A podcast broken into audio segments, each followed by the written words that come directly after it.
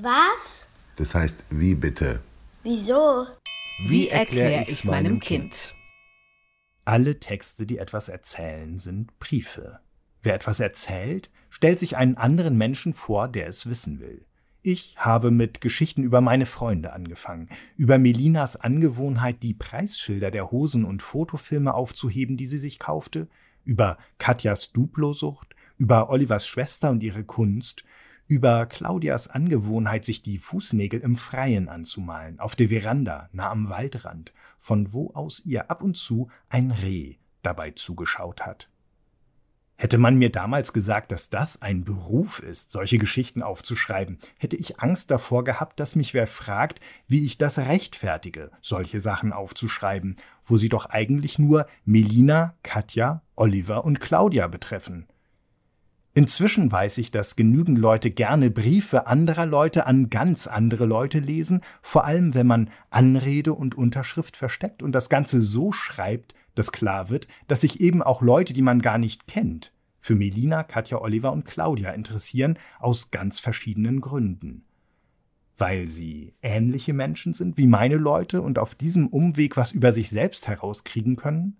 Weil sie ganz andere Leute sind und beim Lesen etwas Fremdes und Exotisches kennenlernen dürfen, oder weil die Geschichten manchmal ein bisschen gelogen sind und das Gelogene das Beste dran ist, das aber nirgends wohnen könnte, wenn ich nicht ein Haus dafür gebaut hätte aus lauter Einzelheiten, die eben nicht gelogen sind.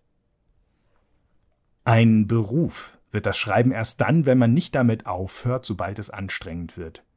Wie man anfängt und warum, wie man weitermacht und weshalb, das kann keine Schriftstellerin und kein Schriftsteller so sagen, dass daraus ein Rezept wird.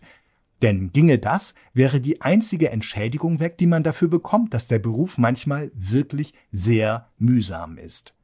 Diese einzige Entschädigung ist aber die Mühe wert, denn sie besteht darin, dass jede Schriftstellerin und jeder Schriftsteller jeweils ganz eigene Gründe dafür hat, mit diesem Beruf weiterzumachen und das Weitermachen beim Schreiben mehr als in den meisten anderen Berufen heißt, immer wieder anfangen, als ob man das, was man da tut, gar nicht kann, als ob es das eben noch nicht gegeben hat, als ob man nicht nur das, was man schreibt, erfinden muss, sondern sogar die Maßstäbe dafür, mit denen man das Geschriebene, wenn es fertig ist, vergleicht. Es gibt wirklich kein Rezept. Und gerade deshalb schmeckt das, was nach diesem Nicht-Rezept gekocht wird, manchen so gut, dass sie es nicht nur essen, sondern auch noch selber kochen wollen, weil sie finden, es kann davon nie genug geben. Das stimmt übrigens, es kann davon tatsächlich nie genug geben, auch wenn immer wieder Kritiker vorkommen, denen nichts Originelleres einfällt, als reinzuspucken.